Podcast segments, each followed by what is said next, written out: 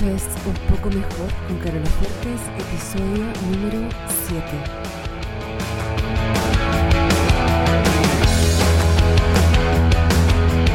Porque cada día, cada minuto, puedes elegir estar un poco mejor. Y así, poco a poco, sin darte mucho cuenta, tu vida se transforma de dentro hacia afuera en la que siempre quisiste.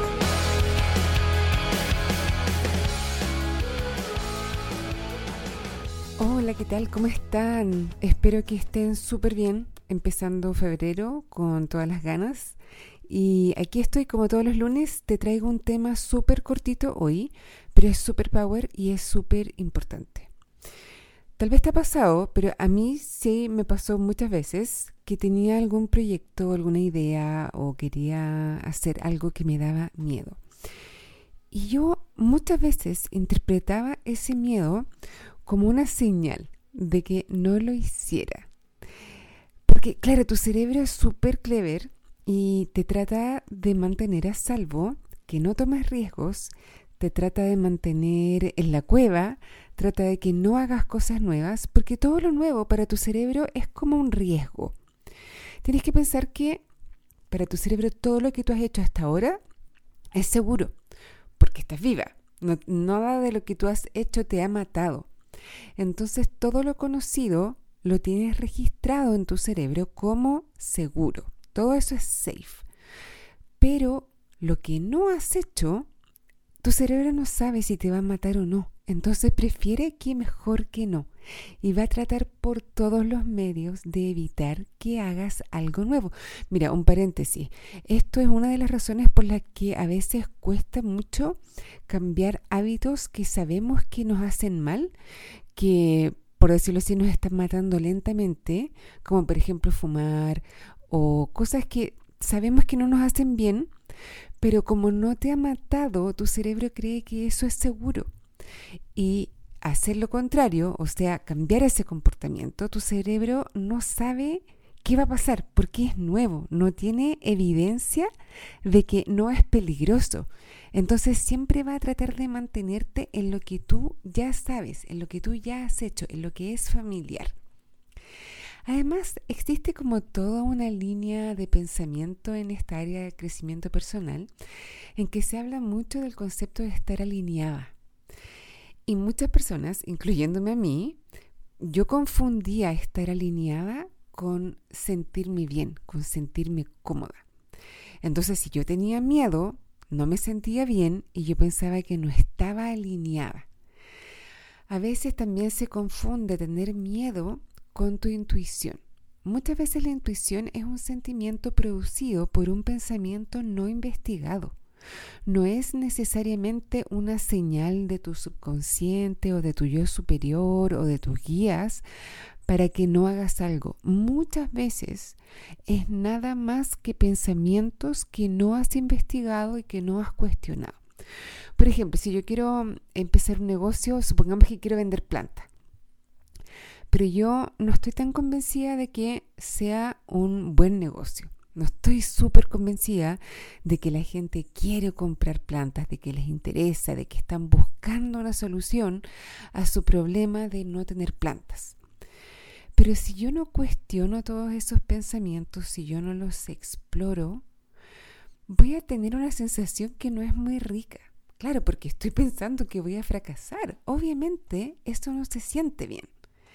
Yo podría interpretar eso como una señal de que no lo haga. Puedo interpretarlo como que mi intuición me dice que no, que no es por ahí, que por ahí no va la cosa, como que tengo un mal presentimiento.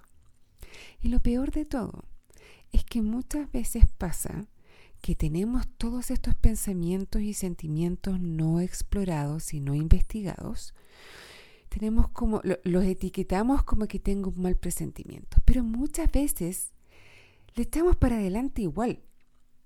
Pero estamos con estos pensamientos que nos están jugando en contra todo el tiempo. Y porque los tenemos ahí y no los hemos explorado ni los hemos cuestionado, no nos resulta el negocio o la idea o el proyecto. Nos sale mal, no prospera, eh, no tenemos el éxito que queríamos, fracasamos en otras palabras. Y eso ahora lo usamos como prueba, como demostración de que nuestra intuición estaba correcta, cuando en verdad lo único que ocurrió fue una profecía autocumplida. A mí me ha pasado más veces de las que yo quisiera. Yo no tenía idea de esta distinción entre intuición y pensamientos no cuestionados y no los sabía distinguir. Ahora, esto es una capacidad que se practica y se desarrolla, la de distinguir entre intuición y pensamientos no cuestionados. Ahora, lo que sí te quiero decir, porque yo te conozco y ya sé que te vas a querer enredar y vas a querer caer en el que no sé y cómo voy a poder distinguir si en verdad es mi intuición o son mis pensamientos. Mira, esto no es complicado. Si tú te tomas un minuto para parar, para conectarte con tu sabiduría interna y escucharte realmente, es bien fácil distinguir si es un miedo porque hay pensamientos que tú estás creyendo o si es que realmente hay algo más allá de eso. Si es que tienes pensamientos como a nadie le va a importar, nadie me va a comprar, voy a fracasar, todos esos son pensamientos que tú estás eligiendo creer. No tienen nada que ver con tu intuición o con tu guía interno. Una manera fácil de poder separar y detectar la diferencia es hacer una descarga de pensamientos. Escríbelos todos en una hoja. Cuando los ves afuera de tu mente, cuando los ves en el cuaderno, en el papel, es mucho más fácil darte cuenta que son frases en tu mente, que no son verdades y que tú puedes decidir si quieres creerlas o no. Hay veces en que yo escribo y me doy cuenta súper rápido de que ni siquiera son verdad, son mentiras. Tu cerebro te miente, tu mente te miente constantemente, no porque sea mala onda, ni para perjudicarte, todo lo contrario, porque quiere mantenerte a salvo. Entonces uno puede decir gracias, pero no necesito, I got como yo me hago cargo de esto. Por ejemplo, en el, en el caso que te daba de que si yo quisiera vender plantas y uno de estos pensamientos que aparece en la descarga es, a nadie le interesan las plantas, nadie quiere comprar, comprar plantas, es súper fácil darte cuenta de que eso es una mentira. Tenemos muy eh, fácilmente la tarea de poder demostrar que hay mucha gente que sí quiere plantas, que le gustan las plantas y que quiere comprar plantas.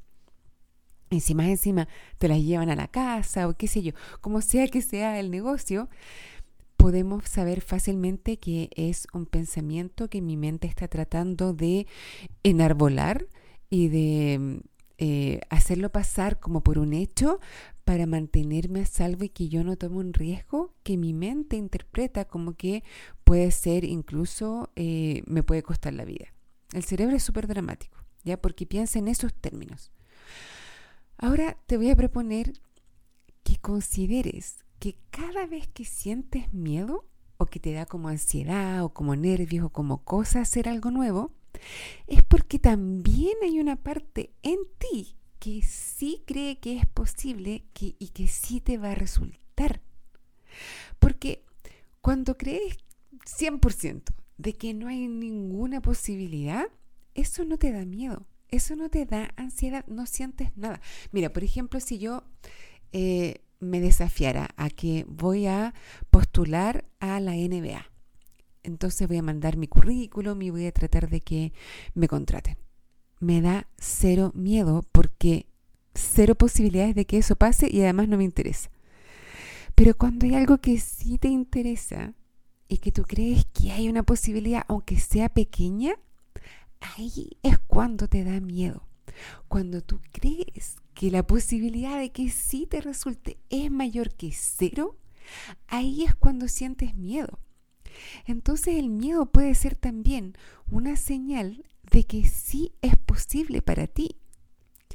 Si crees que es posible es porque tu mente de alguna manera ve razones por las cuales cree que es posible. Entonces pregúntate. Lo primero es pregúntate, ¿y si me resulta? Y lo segundo es pregúntate cuáles son todas las cosas que están a tu favor. cuáles son todas esas pequeñas o tal vez grandes razones que tu cerebro identifica ya que sí pueden estar a tu favor, que sí pueden ser em, factores que fundamenten que tú creas que sea verdad. Porque normalmente tu mente te va a llevar a enfocarte en lo que apunta a que no sea posible. Eso es lo que tu mente hace por defecto, no necesita ninguna ayuda para hacer eso. Pero es tu trabajo, es tu deber y es tu derecho explorar la otra cara de esa moneda. Y eso requiere intención, requiere intencionalidad. Entonces pregúntate, ¿qué pasaría si sí? ¿Y cuáles son todas las cosas que puedes identificar ahora que están a tu favor? Cuando te preguntas directamente todo lo que está a tu favor, tu mente te responde. Y hay veces hay muchas más respuestas de las que uno piensa. Tener miedo no es un discopare. Tener miedo es, uno, es señal de que crees que es posible. Dos, es señal de que te importa. Y tres, significa adelante, significa dale, sigue. Es posible para ti. Entonces lo que yo te voy a sugerir es explorar el miedo. Cuando decimos que tenemos miedo, el miedo es un sentimiento. Entonces tenemos que ir al cuerpo. Tenemos que poner atención, tratar de apagar la mente, porque la mente va a tratar de empezar a justificar el miedo. Pero lo que yo quiero es que suspendas la mente por un minuto y pongas atención a tu cuerpo. ¿Qué es el miedo? Cuando dices tengo miedo, ¿qué es lo que estás sintiendo y dónde? ¿En qué parte de tu cuerpo lo sientes? Para mí el miedo es como una presión, como un, eh, como un apretón en el pecho y en los brazos. Y a veces cuando es harto miedo siento como una eh, sensación en las piernas como de inquietud, así como que estoy lista para salir corriendo. Eso es cuando ya tengo mucho miedo. Y cuando siento todo esto me dan ganas como de hacer cosas, como de eh, meterme a Facebook o como de ir a buscar algo para comer. Me dan ganas como de hacer cosas que me sacan de la situación en la que estoy sintiendo el miedo. Todo eso es normal. Todo eso es totalmente normal. Así que explora el miedo porque cuando uno lo empieza a conocer y se da cuenta de que es incómodo, pero es eso y no es nada más que eso. Te das cuenta de todo lo que uno hace y deja de hacer para evitar esa sensación incómoda, para evitar sentirla. ¿Cuántas cosas has dejado de hacer? ¿Cuántos sueños has dejado de perseguir? Eh, cuánto has comido de más, qué cosas has hecho, hasta dónde has llegado por no querer sentir esta sensación en tu cuerpo.